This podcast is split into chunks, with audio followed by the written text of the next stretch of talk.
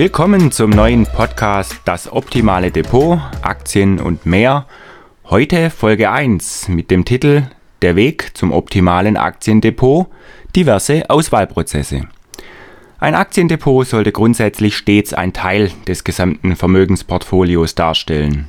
Neben Sachwerten wie Betongold, also Immobilien, oder Geldwerten wie klassischen Sparformen und einem gewissen, gewissen Maß an Liquidität, dem sogenannten Notgroschen, darf ein gut strukturiertes Depot mit Substanzwerten einfach nicht fehlen. Zudem gehören Rohstoffe noch dazu. Speziell sei hier Gold genannt. Dazu aber ausführlich in einem weiteren Extra-Podcast in Folge 4.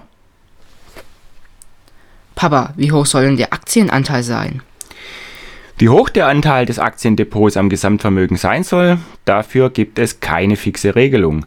Man kann sich an der Faustformel 100 minus Lebensalter orientieren oder einfach seine persönliche Risikobereitschaft befragen. Grundsätzlich gilt aber auch hier, je früher ich anfange, umso besser und daneben Geld und Glück, auch das dritte G, die Geduld an der Börse maßgebend ist, sollte stets ein langfristiger Horizont Voraussetzung sein. An Zocker, dies möchte ich hier explizit betonen, richtet sich dieser Podcast nämlich nicht.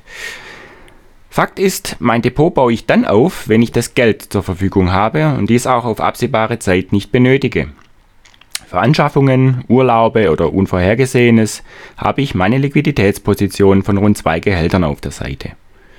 Ein Depotaufbau bzw. die Zusammenstellung eines optimalen Depots geschieht in der Regel auch nicht auf einmal, sondern ist ein Prozess über mehrere Jahre oder gar Jahrzehnte. Aber irgendwann muss ich ja mal damit anfangen, womit wir bereits bei der Zielgröße eines optimalen Depots wären. Die Anzahl an Titeln im Depot, und ich spreche absichtlich nicht nur von Aktien, sondern von Titeln, sollte zwischen einem Dutzend und der Anzahl Buchstaben unseres Alphabets liegen. Idealerweise also ca. 20 Positionen umfassen. Erst dann kann ich optimal streuen und mir eine erstklassige Allokation zurechtlegen.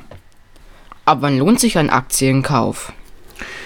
Nun, da für jede Transaktion an der Börse Gebühren in Rechnung gestellt werden, sei es vom Broker oder von der Hausbank, umfasst eine sinnvolle Ordergröße ein Volumen ab ca. 1500 oder 2000 Euro. Darunter machen Spesen wie die Maklercourtage einen zu hohen prozentualen Anteil aus. Nachdem ein Wertpapierdepot bei der Bank meines Vertrauens eröffnet wurde, kann der Kauf erfolgen. Vorab sollte aber der Auswahlprozess stattfinden, den ich hier gerne näher vorstellen und erläutern möchte. Kurz noch am Rande, dieser Podcast stellt keine konkrete Empfehlung von einzelnen Aktientiteln dar, sondern soll eine Hilfestellung sein, wie ich mir sukzessive ein gutes, sinnvolles Depot aufbaue. Legen wir los! Brownie, schon mal etwas vom Home Bias gehört? Nein, noch nicht. Keine Angst, das ist kein neuer Virus, aber ein vielfach verbreiteter Fehler, meist Anfängerfehler beim Aufbau eines Depots. BMW, Daimler, Siemens, SAP, BASF, Bayer und so weiter sind wahrlich gute Unternehmen, aber macht es wirklich Sinn, nur einheimische Unternehmen im Depot liegen zu haben? Oder macht nicht doch eine globalere Struktur eher Sinn? Punkt 1 des Auswahlprozesses, eine gute Länderstruktur, ist das A und O. Dass die Anzahl der Aktionäre in Deutschland mit kleiner 10% sowieso schon sehr gering ist, ist Fakt.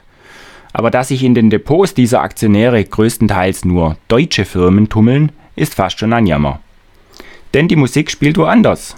Im Silicon Valley, in Asien, in der Schweiz oder in anderen europäischen Ländern zum Beispiel. Insofern gehört eine internationale Mischung ohne Wenn und Aber in jedes Depot. Wenn wir also von unseren 20 Beispieltiteln ausgehen, die es ferner mal sein sollen, oder wenn das nötige Geld vorhanden ist, auch unter Umständen sofort, dann wäre wie folgt vorzugehen. Maximal fünf Titel sollten aus Deutschland kommen. Ja, richtig gehört, nur ein Viertel. Warum? Nicht, weil deutsche Firmen schlecht sind, nein, gar nicht, aber weil es international noch viel bessere und interessantere gibt. So sehr bekannte Marken wie zum Beispiel der Nivea-Hersteller Bayersdorf Locken Auf dem globalen Parkett sind solche Firmen halt nur eine relativ kleine Nummer. Wie erwähnt, die Musik spielt woanders. Weitere fünf Titel sollten US-Firmen sein. Schon alleine, weil hier zusätzlich noch Chancen im US-Dollar bestehen, der Referenzwährung dieser Firmen.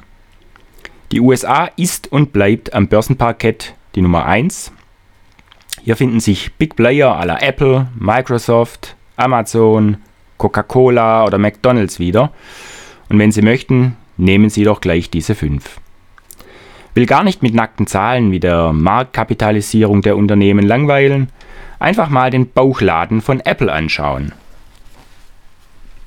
Welcher Bauchladen? Vom iPhone, dem iPad, Apple Music, über den App Store bis hin zu den iPods, den kabellosen Kopfhörern und vieles mehr gehört zum Konzern aus Kalifornien. Jetzt suchen Sie mal einen deutschen Konzern mit ähnlichem Sortiment. Sie werden lange suchen, vergebens. Darüber hinaus haben die Amerikaner uns mit einer jahrzehntelangen Dividendenhistorie einiges voraus. Ebenfalls ein guter Grund, in gewinnstarke US-Firmen zu investieren. Der Gewinn kommt in Form der Dividende an mich als Anteilseigner zurück. Hierzu gerne mehr in einem weiteren Teil des Podcasts, das optimale Depot, Aktien und mehr, wenn es um die Umsetzung der Dividendenstrategie geht. Europa hat so viel zu bieten, auch in Sachen Unternehmen, die in ein gut diversifiziertes Depot gehören. Weitere sieben Titel können bedenkenlos aus unserem Nachbarland oder Nachbarländern dem Depot beigemischt werden. Hier seien vor allem Blue Chips, also Standardwerte aus der Schweiz, aus Frankreich oder den skandinavischen Ländern erwähnt, aber auch Großbritannien oder die Niederlande kann, was erstklassige Unternehmen angeht, was bieten. Marken wie Langnese, Rexona, Axe, Magnum, Signal, Knorr, Lipton oder DAF sind sicher den allermeisten ein Begriff. Dahinter steckt der niederländische Unilever-Konzern. Keine konkrete Empfehlung, aber Eis gegessen oder Zähne geputzt wird doch immer, oder? Dies sollte ich mich im Auswahlprozess sowieso immer fragen. Gibt es das Unternehmen auch in zehn Jahren noch? Sind die Produkte weltweit im Einsatz? Nutze ich vielleicht einzelne Produkte selbst im täglichen Bedarf, im Haushalt, im Badezimmer oder in der Küche? Und wenn es der Lipton Eistee von Unilever vielleicht nicht ist, den ich täglich konsumiere, dann vielleicht der Nespresso Kaffee oder das San Pellegrino Wasser von Nestle, dem Konsumgiganten Pendant aus der Schweiz. Verbleiben also noch drei freie Plätze im optimalen Depot. Zwei davon würde ich Unternehmen aus Asien zukommen lassen. Asien ist zwar weit weg von uns, aber Toyota-Autos oder Samsung-Smartphones sind doch aller Orten, nicht wahr? Warum nicht dann die Aktie ins Depot, wenn ich selbst Toyota oder Hyundai fahre und mit der Qualität zufrieden bin? Gleiches gilt für die Samsung-Nutzer, den Sony PlayStation-Fans und, und, und. Ergo, auch in Asien tummeln sich zahlreiche gute Qualitätsfirmen, die nicht vergessen werden sollten, wenn es um die Zusammenstellung eines optimalen Depots geht. Japan, Südkorea und China sind natürlich die Platzhirsche und sollten vorrangig auch betrachtet werden. Aber, aber Papa, dann fehlt doch der erste Platz. Richtig, dann wäre nach Adam Riese noch ein Platz frei im optimalen Depot. Grund und Zeit, den Schwenk zu Punkt 2 des Auswahlprozesses zu machen eine gute Branchenstruktur. Was nutzt mir eine optimale Länderdiversifikation, wenn sich dann letztlich ausschließlich Automobilkonzerne oder Pharmaunternehmen im Depot befinden? Unerlässlich ist es deshalb, auch bei den Branchen auf eine optimale, ausgewogene Mischung zu achten. Fangen wir doch mit dem noch freien 20. Plätzchen im Depot an. Diesen kann man durchaus einem Goldminenkonzern zuteilwerden lassen. Gold ausführlich in einem Extra-Podcast, erfüllt seit eh und je den Zweck eines sicheren Hafens in Krisenzeiten. Krisen, da denke, sind wir uns einig, werden in Zukunft tendenziell nicht weniger. Befeuern den Goldpreis und damit auch die Kurse der Produzenten des Edelmetalls. Oftmals sind solche Unternehmen in Kanada, Australien oder Südafrika zu finden. Also nochmals sogar ein zusätzliches Land. Gängige typische Branchen für das optimale Depot wären des Weiteren Konsum und Pharma, hier dürften es sogar durchaus jeweils zwei Titel sein, Versicherer, Automobil, Mode, Chemie, Banken, Logistik, Maschinenbau, Software bzw. IT, auch hier durchaus zwei Unternehmen denkbar, Medien, Versorger, Haushalt, Gesundheit, Biotech oder Immobilien. Verschiedene Länder und verschiedene Branchen verteilen somit die Risiken und federn diese im ungünstigsten Fall eines Crashs oder Börsenrückgangs ab. Sinn macht es, eher konjunkturunsensible Branchen zu wählen. Wie sagt man so schön, gegessen und getrunken wird immer. Es ist also von der Konsumbranche die Rede. Ähnlich verhält es sich auch in anderen Branchen.